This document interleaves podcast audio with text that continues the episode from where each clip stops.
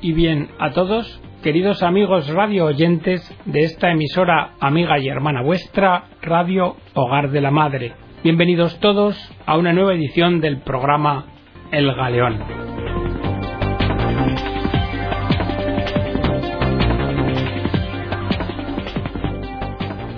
La edición del programa de hoy va a tratar de la interpretación de la historia a la luz de la encíclica de Juan Pablo II Solicitudo Rei Socialis. Esta encíclica parte de una constatación trágica, la división en que vive el género humano. Se habla de un primer mundo capitalista, un segundo mundo socialista, ambos constituyen dos bloques armados uno contra otro, y se habla también de un tercer mundo, el subdesarrollado. Subdesarrollo cuantitativo en cuanto a las cosas o recursos materiales de que disponen para su desarrollo, pero también subdesarrollo cualitativo en cuanto a información y cultura. Todo en un panorama en que millones de niños y personas mueren de hambre cada año y otros centenares de millones sobreviven a duras penas, con insuficiente aportación de proteínas en sus primeros años de vida, lo que posteriormente conlleva daños permanentes en su capacidad de aprendizaje y desarrollo, de suerte que no pueden alcanzar lo que entendemos en los países desarrollados como una vida humana normal. Y también podríamos hablar hasta de un cuarto mundo, países en los que la población vive un lento genocidio, donde materialmente se muere de hambre, donde la destrucción de los recursos humanos del pueblo asume dimensiones de masas. Ante esta situación, la reacción de cada uno de los mundos anteriores es encerrarse en sí mismos. Occidente se armaba antes para defenderse del comunismo, pero ahora para defender su bienestar. El bloque comunista también trataba de exportar su ideología por la fuerza, pero ahora se quiere integrar en la lógica de Occidente. Y en este contexto hay una consecuencia clara. Lo que está en peligro es la unidad del género humano. Pero ¿por qué unidad del género humano? Decimos unidad del género humano porque hay un vínculo originario que une a cada hombre con los demás hombres, en virtud del reconocimiento recíproco de su dignidad trascendente, una dignidad originaria por el mero hecho de ser hombre. Es por esto que ante un hombre que sufre y cuya dignidad es violada injustamente, surge el deber moral en los otros de acudir en su ayuda, deber que es anterior a la cuestión de si ese hombre pertenece o no a mi grupo social, a mi cultura, a mi formación política o a mi clase social. Los derechos del hombre deben primar en todo caso sobre los de los diversos sistemas sociales. Porque si es verdad que el hombre pertenece a la comunidad política, también es verdad que esa pertenencia no es por entero. Cada hombre, por su dignidad, también pertenece esencialmente a los demás hombres. Pero la realización de la propia humanidad se alcanza mediante la relación justa de unos con otros. Y esta relación justa es superior a la que se puede obtener cuando la persona lo que hace es adueñarse de una mayor cantidad de bienes terrenos por su exclusivo interés en detrimento de los demás. Porque cada hombre, en cierto sentido, es custodio del propio hermano. Sin embargo, lo dicho, vivimos en una situación paradójica, porque los derechos se reconocen, los medios técnicos para hacerlos realidad están disponibles como nunca en la historia, pero sin embargo, la unidad del género humano permanece lejana, y tal vez más lejana que en el pasado, ¿Cómo es esto posible? Una primera respuesta que se podría dar se refiere a la impotencia de la cultura y de la moral, porque una cosa es plantear objetivos éticos y otra muy distinta realizarlos. En medio están siempre los intereses humanos. Ahora bien, frente a esta respuesta es posible asumir dos posturas divergentes. Una primera que hay que resignarse, porque los ideales no van a encontrar su realización en la historia frente a los intereses. También hay otra posibilidad, crearse la ilusión de que hay algún interés que, por un mecanismo de la historia, coincida con el ideal y que esté en condiciones de imponerse por la fuerza de las cosas. En realidad, todo este planteamiento no deja de ser kantiano, porque Kant fundó una moral autónoma, libre de toda referencia religiosa o trascendente. No una moral falsa, pero sí una moral débil. Porque los intereses en la historia o llevan a posturas liberales, donde juegan los intereses individuales, y se argumenta que eso llevará a efecto que se cumpla el mayor bienestar posible de la mayoría, o llevan a posturas marxistas, que consideran que el interés del proletariado es el bien y que para lograrlo es lícito infringir cualquier regla moral.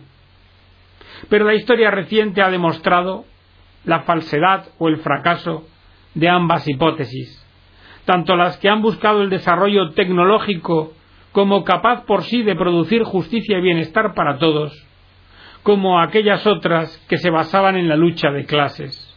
Hoy parece que triunfa un cierto tipo de liberalismo, que ya no se ilusiona con realizar ideal alguno, sino que, incluso de la ausencia de ideales y de un cierto cinismo ennoblecido, hace su propia bandera. Pero también frente a este, lo que se llama por algunos la crisis económica demuestra su fracaso. En realidad, el fracaso no es el fracaso de la cultura, sino de una cierta cultura. Por esto, la afirmación de la dignidad de la persona y de la unidad del género humano está lejos de ser la evidencia que le atribuyen los documentos internacionales. En realidad, la fuerza que ha realizado la unidad del género humano y que la ha convertido en patrimonio común de los pueblos de Europa es el cristianismo. Cristianismo que no comenzó diciendo que todos los hombres son iguales por naturaleza, ni tampoco que son iguales porque son hijos de Dios, no.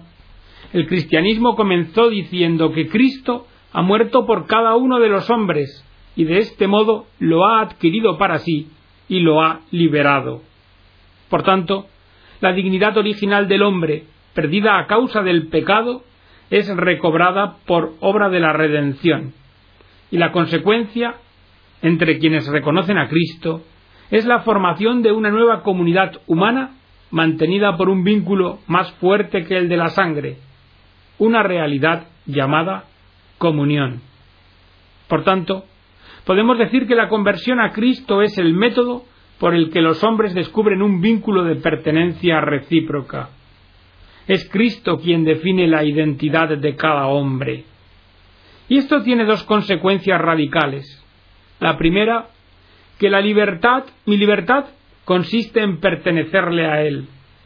Soy yo mismo, vivo con autenticidad mi vida, solo si le pertenezco a Él pues Él conoce mi destino y me guía hacia Él.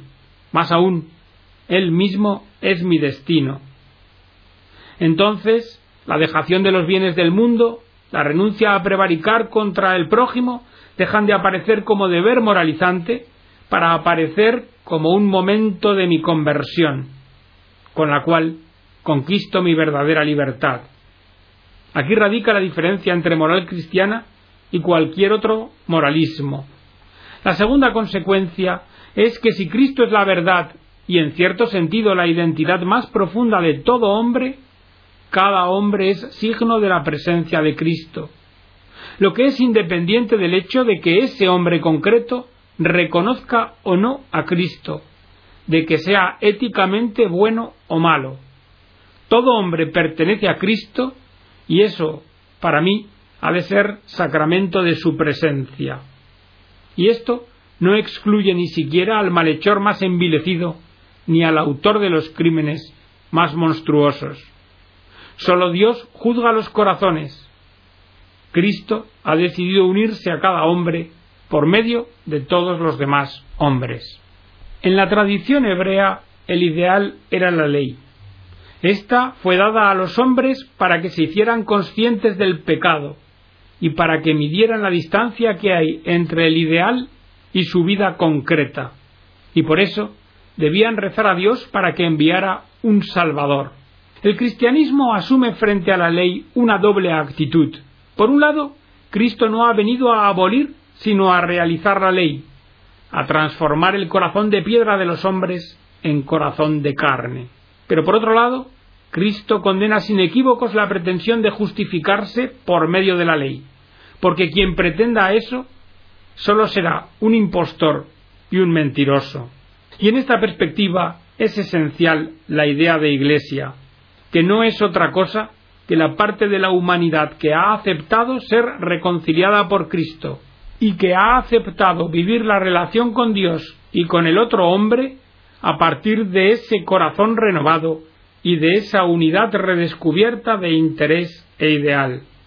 En el plan de Dios, humanidad e Iglesia coinciden en perspectiva, porque la Iglesia es humanidad autoconsciente de su destino.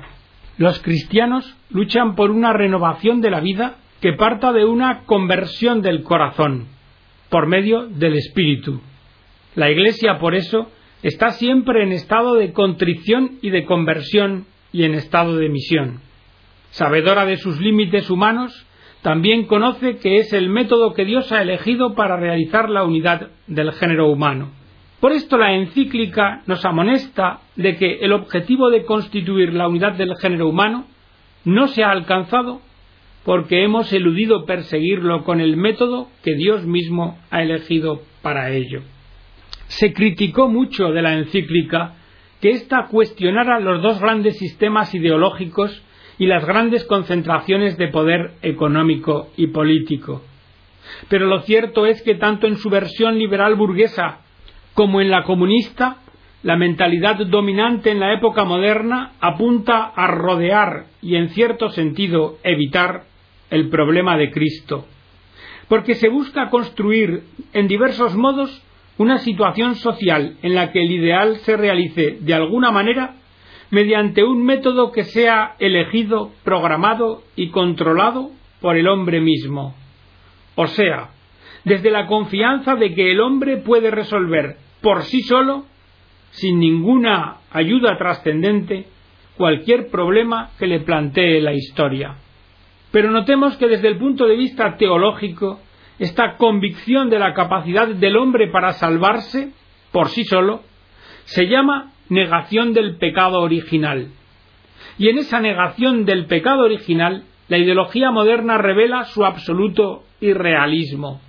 Se evade de la realidad, a la vez que se incapacita progresivamente para comprender y transformar el mundo. Pues quien es realista sabe bien que no tiene fórmula capaz de salvar al hombre. La salvación no puede venir del hombre por algo muy sencillo, porque el que tiene precisamente que ser salvado es el hombre mismo. En lugar de ello, quien se obstina en querer resolver el problema humano tiene que adoptar necesariamente uno de los dos métodos siguientes o una combinación de ambos. El primero, reducir el espesor del deseo del hombre a sus necesidades materiales, es decir, liberar al hombre dándole solo pan para comer, lo que siendo posible ni siquiera se hace, y habría que preguntar por qué. Sin embargo, el deseo del corazón humano es siempre mayor que el pan porque el lugar adecuado de su reposo solamente lo encuentra en Dios. Por esto, los hombres se rebelan contra quienes pretenden hacerles un bien, pero les piden a cambio que renuncien a su capacidad de trascender la realidad ya existente. Ser libres.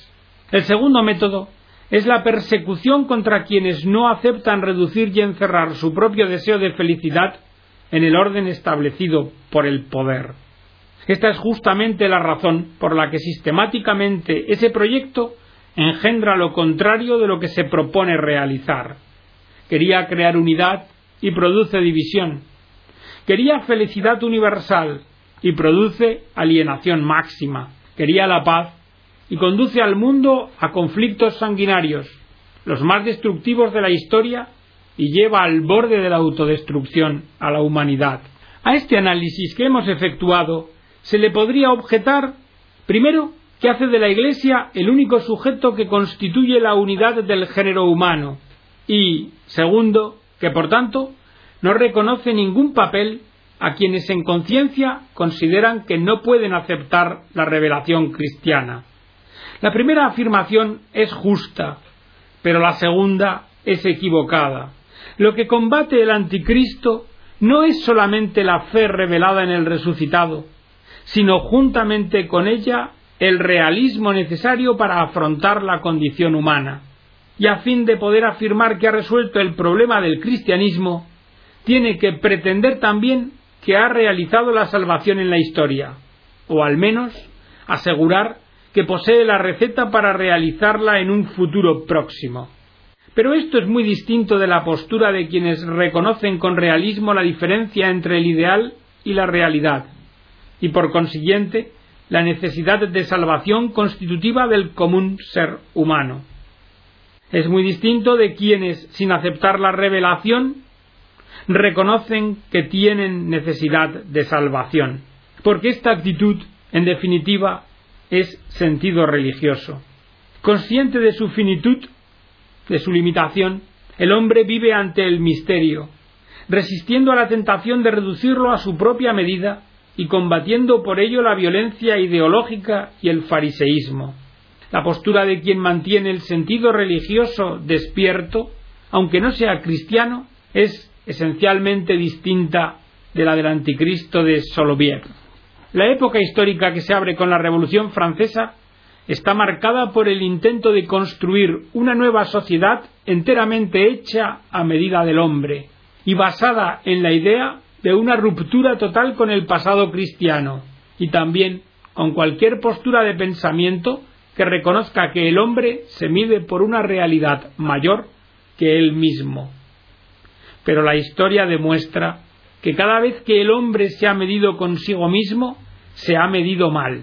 Primeramente, los antiguos valores, la libertad, igualdad y fraternidad, fueron violentamente separados del valor que les daba consistencia y significado.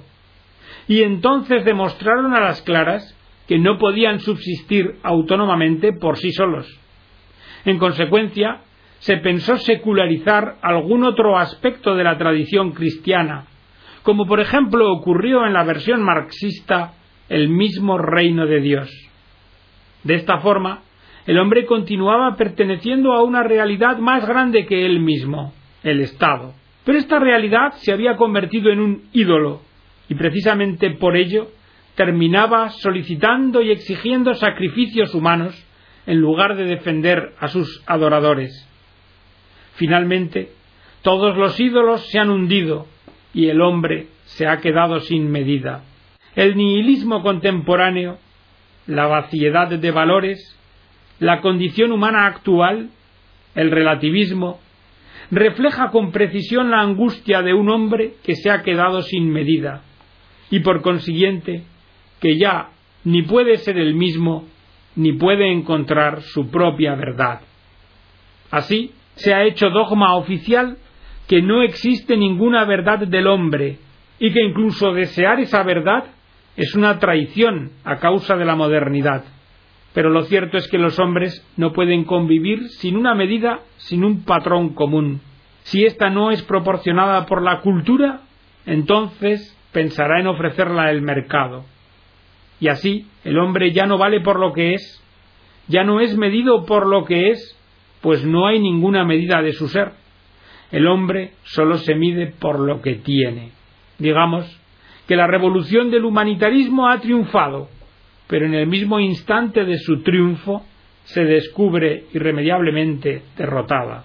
Ha triunfado en cuanto que logra reducir el ámbito privado y hacer que languidezca y casi se extinga la antigua fe, pero se descubre derrotada porque va a caer en lo contrario al realizarse todas las promesas de las que se había alimentado. Había prometido realizar en la tierra el ideal con la sola fuerza del hombre, pero para obtener ese resultado tuvo que reducir el ideal, y lo hizo en varios pasos sucesivos, hasta al final hacerlo irreconocible. Y además tuvo que aplicar para realizar dicho ideal métodos que lo contradecían. Finalmente y por último, ha tenido que presentar hipócritamente el desorden social y humano resultante de ese proceso como la realización terrena del reino. sumando en cierto sentido el máximo de violencia con el máximo de hipocresía. Así, a la luz de lo que hemos dicho, vemos cómo la encíclica, por un lado, propone la dimensión completa del ideal contra reducciones y falsificaciones de las que ha sido objeto. Y por otra parte, indica con firmeza el método para realizar el ideal, método que además es la única garantía contra el peligro siempre presente de su instrumentalización. Cuando se busca afrontar el problema del hombre prescindiendo de la espera de una salvación que venga de arriba y por consiguiente de la necesidad de conversión, resulta inevitable que se reduzca la cuestión del desarrollo a un simple problema técnico de mercancías que deben producirse y distribuirse. Aunque semejante solución del problema humano funcionara, la verdad es que sería inhumana. Y además, por lo general, por desgracia o por fortuna, no funciona ni siquiera en su propio nivel técnico, al menos a escala mundial. De aquí la gran reafirmación de la encíclica, que el sujeto del desarrollo es el hombre. Sí, ninguna técnica asegura desarrollo humano alguno sin la conversión del corazón de los hombres, que son los propios sujetos del desarrollo. Así dice la encíclica, no puede reducirse a problema técnico aquello que, como el auténtico desarrollo, afecta a la dignidad del hombre y de los pueblos. Reducido de ese modo, el desarrollo quedaría vacío de su verdadero contenido y se cometería un acto de traición al hombre y a los pueblos, a cuyo servicio se debe poner. He aquí por qué la Iglesia tiene una palabra que decir también ahora y siempre en torno a la naturaleza, condiciones, exigencias y finalidades del auténtico desarrollo. ¿Y por qué al hacer esto la Iglesia cumple su misión de evangelizar, ya que da su primera contribución a la solución del urgente problema del desarrollo cuando proclama la verdad acerca de Cristo, de sí misma y del hombre, y lo aplica a una situación concreta. Y el instrumento que utiliza la Iglesia para alcanzar ese objetivo es la doctrina social. La doctrina social es, por tanto, instrumento para que este sujeto de la liberación, que en última instancia es Cristo, se haga presente. Esta afirmación confirma que el reino de Dios se hace presente ya ahora, sobre todo en la celebración del sacramento de la Eucaristía, que es el sacrificio del Señor. En esa celebración los frutos de la tierra y del trabajo humano, el pan y el vino, se transforman misteriosamente, pero real y sustancialmente, por obra del Espíritu Santo y de las palabras del ministro, en el cuerpo y la sangre del Señor Jesucristo, Hijo de Dios e Hijo de María, por el cual se ha hecho presente entre nosotros el reino del Padre.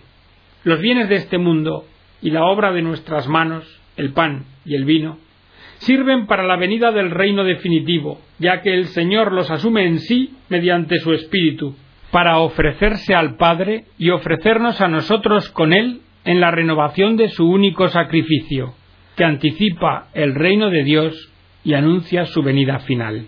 Y este, este y no otro, es el método de Dios para reconstruir y reforzar continuamente la unidad del género humano la contribución más decisiva que puede dar la Iglesia a la solución de la crisis del hombre de nuestra época es dar testimonio y hacer concreta y existencialmente presente justamente este método. Y hasta aquí, queridos amigos, el artículo de Rocco Buttiglione, la interpretación de la historia contemporánea a la luz de la solicitud Rei Socialis esperando que haya sido de vuestro agrado, que haya servido para vuestra edificación. Me despido de todos vosotros. Que Dios os bendiga.